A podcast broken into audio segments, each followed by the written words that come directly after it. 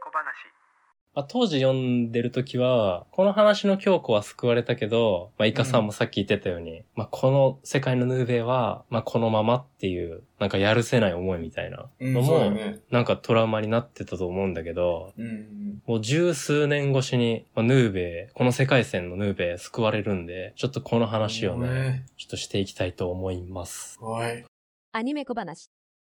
と、ヌーベイがね、えー全、単行本が全31巻で、1999年にジャンプの連載が終わってるんだけど、うん。とスピンオフ作品が数年後に出ますね。うんえ霊媒師イズナっていうスピンオフ、地獄先生ヌーベイのスピンオフ作品が出るんだけど、ー、ああ、そのライバル的な狐の妖怪あ、ではないんだよね。この弟子ポジションだね、ヌーベイの。ええ地獄先生ヌーベイに出てくるときは、あの、中学生の女の子なんだけど、うんで中学生なんで、ヌーベイの生徒ではないんだよね。うん。うんうん。ヌーベイの生徒じゃないんだけど、この同じその霊能力者ポジションみたいなので、ひよっこ、新米霊媒師みたいな、霊能力者みたいな感じで、まあ、イズナちゃんが出てくるんよね。地獄先生で。うん。んで、結構な頻度で出てきてて、で、この子が、この地獄先生ヌーベイから数年後の世界観っていうので、うん霊媒師イズナが始まるんよね。ううんん。うん。で、地獄先生ヌーベイでは中学生だったイズナが、まあ、高校生になってる話で、うん。で、まあ、このイズナが、まあ、この妖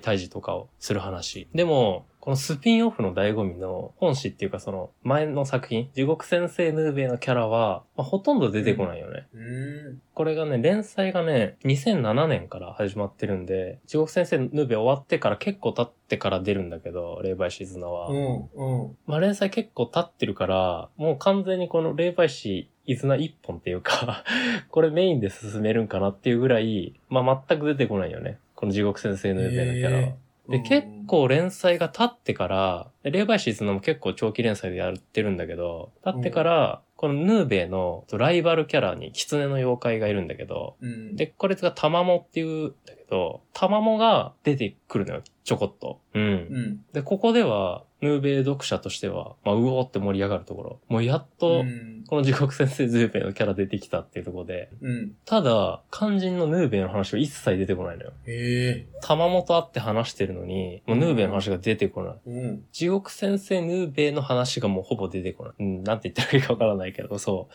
玉本と、このイズナの会話の中に、そういう地獄先生ヌーベイをなんか匂わすような話は出てこ、話題は出てこないよね。うん。そうで普、通は共通の知り合いの話とかになったりするけそどうね。そう、なるよ ね。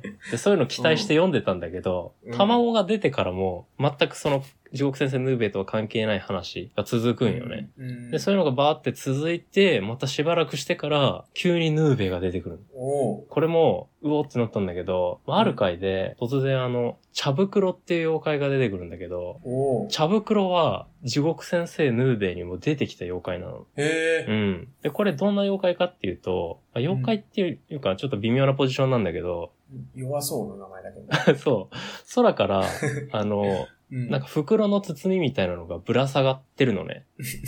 そう。 空から。空から。うで、んこれを触ると、過去に飛べるっていう妖怪。妖怪っていうかなんかほうもうなんか概念的なものなんだけど、ううんん。だから要は、これに触れれば、過去改変ができるわけよ。茶袋で。おうで、これ茶袋が急に出てくるんだけど、イズナで。うんこれが、この地獄先生ヌーベイにつなげる、まあ、伏伏線だったんだけど、うんこれイズナは、この茶袋をずっと探してたのね。う。うんん。うん。茶袋を調べて。で、何のために過去改変したいかっていうと、うんこれヌーベイのためだったんよね。うわあ。もうお察しかもしれないけええやんど、このイズナの世界線、霊媒師イズナの世界線は、うんこの枕返し、京子が来てた世界なんよね。一緒の世界線なのあ。この廃人状態のヌーベイだったんよ。ああ。で、茶袋を本格的に探す会があって、で、その時に、イズナがこの病院に行くんだけど、で、ここで、霊媒師イズナで初めてヌーベイの姿が出るんだけど、で、これがその、枕返しの会でも出てた、お包帯ぐるぐるで、あの、目がうつろになって車椅子に座ってるヌーベイ。うん。うん。で、まあ、イズナとね、面と向かって会うんだけど、まあ、ヌーベイは何も反応できないよね。ほぼ植物人間みたいな状態だから。うんうん。で、イズナが、もう絶対助けるからってティに来て、で、茶袋を探す話が始まるのよ。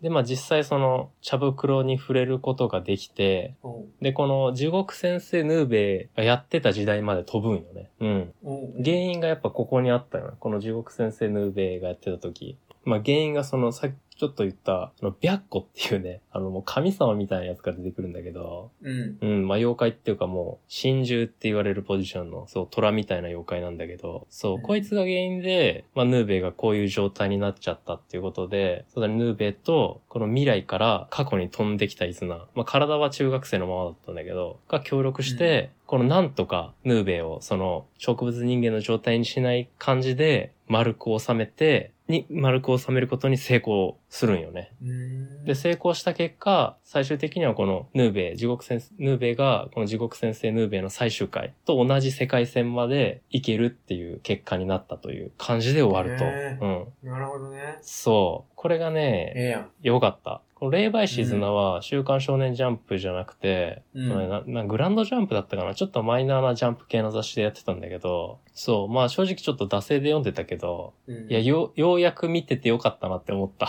ここで。うんやっぱヌーベイ出てくると面白くなるな。そうやな、主人公だもんな。そう。前作の、前の作品の主人公が出てくるとやっぱおもろいな。うん。そう。で、この茶袋で、この戻ってきたイズナ、この過去の自分に乗り移るみたいな感じなんだけど、未来のイズナが。うん。で、これにヌーベが気づくんだよね。これもなんか熱かっおえた。そう。お前誰みたいなことを言うんよ。ー、ええで、なんか未来に来たイズナで、もう先生を救うために来ましたみたいな感じで。ええやん。そう、よかった。で、まあちょっと共闘してみたいな感じで、この京子が最初ね、その枕返していった世界自体がまあなくなるみたいな感じだね。うん。アニメ小話。これはあれかな、地獄先生ヌーベイの読者からさ、うん。なんかコメントとか感想でさ、うん。あ、の、未来のヌーベイ先生を助けてくださいみたいなあのがあって、はいはいはい新作を作ったっていう説も考えられるよね。ー、あるかもしれない。やっうぱ、ん。ふ嫌だもんな。あの枕返しのうんうん。世界のままのヌーベイ が、そのままいるっていうのがね、そう。あ、それね、あの、霊媒師イズナのイズナちゃんも同じこと言ってました。あの、お、最初、茶袋で過去に戻るじゃんね。うん、で、ヌーベ先生は帰れっていうのよ。うん。過去を変えるのは、過去を変えれたとしても、もっと悲惨なことになるかもしれないみたいなことを、まあ、悟されるよはね。いはいはい。まあ、良くないと。はははうん。で、地獄先生ヌーベで出てくる茶袋があるんだけど、い。うで、ん。これはヌーベ先生触るんよね。ヌーベも過去に一回過去改変を、まあ、試みたことがあるんだけど、うんで。失敗するんよね、結局、ヌーベイは。うで、んそういうのも踏まえて、まあ、イズナに諭すんよね。もう俺は、もう俺にできること今やるから、お前はもういいから帰れみたいなこと言って、まあ、イズナを諭して、で、イズナはヌーベイの言うことを聞いて、まあ、どこかで、まあ、その、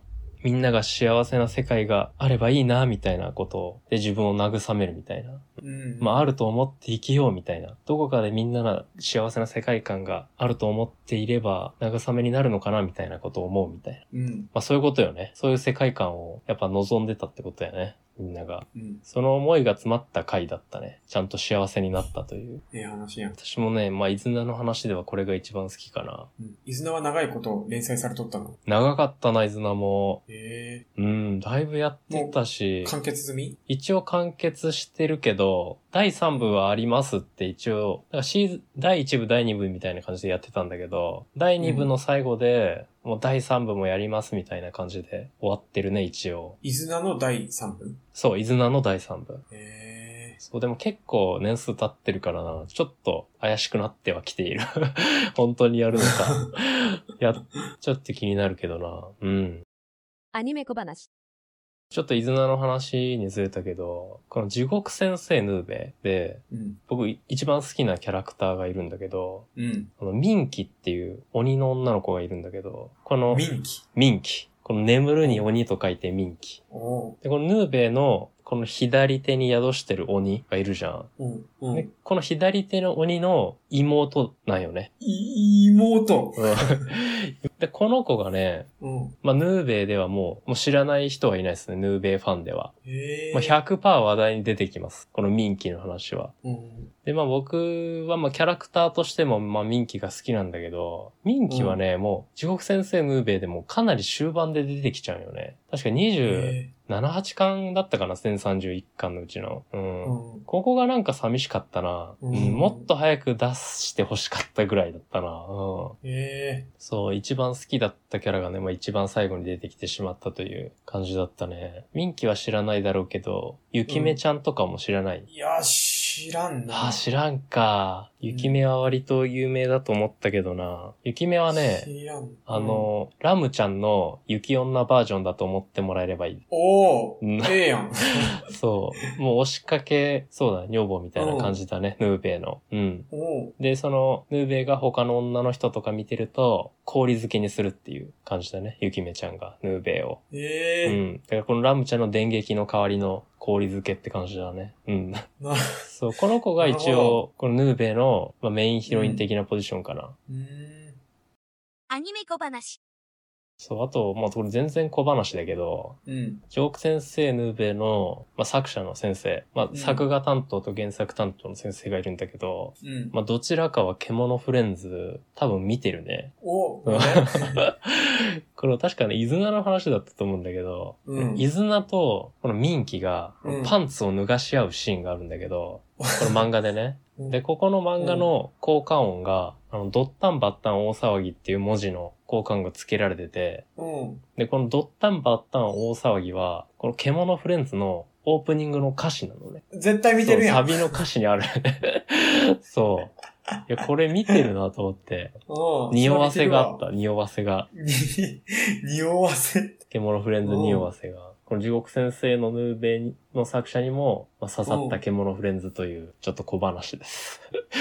ええてか、全然なんか、うん。うん。ミンキーが想像してる感じと違いそうで、俺が想像してんのさ、うんうん。あの、京山アン、シャーマンキングの京山アンナのさ、うんうんうん。式、あの、なんていうんだ、持ちれっていうの、ついてるやつの前期と後期。ああ、後期全か然違なう。あれ、 わかるあんな感じを想像しとったんだけど、鬼やん、そ全れ。然違う。もっと可愛い鬼だよ。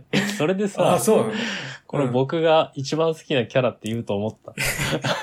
いや、だから、 ちょっとしっくりこんかった。一番好きなキャラ で、シャーマンキングの前期と後期みたいな感じで言う、言うから僕が。いやだから、 うん、そうだよね。そうだよね。あの、人型なんだよね、一応、ミンキちゃんは。ああ、そうなんだ、そうなんだ。そああ、全然違った想像と。まあ、ミンキちゃん会がもっと欲しかったなっていうのが、まあ、僕の地獄先生の、ちょっとなんだろう、寂しいところというか、うん、見たかったところかな。アニメ小話。え、てか、あの、うん、完全にスルーしとったけど、はいヌーベ、ヌーベのうん、うん。手にやだ、宿ってる鬼は何なの何者なのあれ。ああ、いい質問ですね。根幹になる話ですね、地獄先 生の。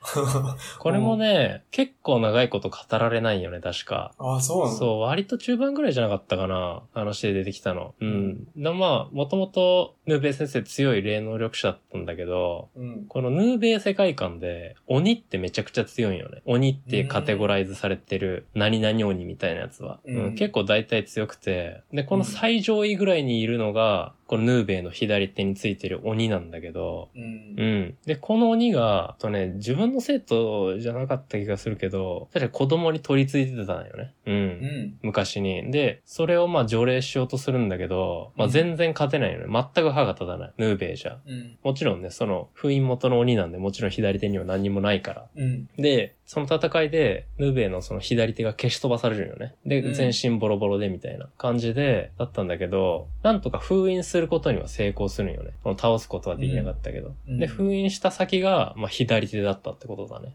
ああ、なるほど、ね。そう。で、封う印も、えこの、まあ、いろいろあって、その、ヌーベイ先生の恩師、もう霊能力者だったんだけど、まあ、うんこの人が一緒にその、鬼と一緒に、あなたの左腕に封印されますみたいな感じで、っていうちょっとね、ドラマがありましたね。うん。お恩師も左腕に封印されとるの一緒に。そう。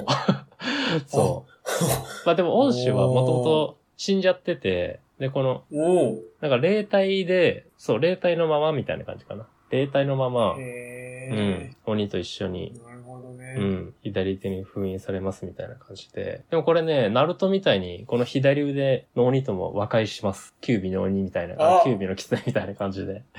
ナルトの。あ、そあ、普通に自我持ってんの鬼は。字が持ってる。字が持ってて、あーと、キュービーみたいな。う。そうそうそう。キュービーとか、スクナみたいな、呪術改正。ああ、そうそうそう。でもね、本当この封印が解かれるまでは、本当に何にもない。何にもないっていうか、ヌーベの左手としてしか動いてなかったんだけど、封印が解かれて、やっと、あ、字があるんや、みたいな感じだね。読者的にも。うん。あーなんか、ジャンプっぽいな。うん、おもろかったね、ここも。で、和解してからはもう本当ヌーベ敵なしになっちゃったから、うん。ここもなんか終わっちゃった原因なのかなと 思ったりもしたあなるねほどねうん。強すぎはいた、はやいっぱり。うーん。完全体の鬼がやっぱ味方になっちゃったから。うんで、このひ左手のね、妹のミンキ、ミンキちゃんも、うん。もう味方についてるから、う、うんんまあ怖いもん見ましたよね。そ強ういな。 そうだね、こういう、そうだナルトっぽさもあると。うん、こういうね。へこれもなんか定番だよね。封印してた、その、化け物と和解とか。ー定番やな。そう。こういうのも熱いよな。うん。あの、あれもやね。テンスラもそうだよね。あ、天すら。 あ、今時だな。今ど、今今時でだなも使われてるネタですよ。上等手段ですよ。そうか。今、牛尾虎とか言ってもわからんのや。ああ、今の子古にいな。 めちゃくちゃ昔やん。 アニメは最近やっとったけど、そうだよね。まあ、ヌーベーって言ってもでもわからんだろうな。ムーベはわからんね。天すらって言えばいいのか、今の子には。うん、今の子はテンスラですかあ、そういうことか。ナルトも古いでな、今は。そうだよな。古典な、古典になりつつあるよな、ナルトも。うん、古典だね。悲しいな。天すらって言わないと 分かってもらえないんだ。そうですよ。テンスラか呪術回戦ですよ。ああ、そっか。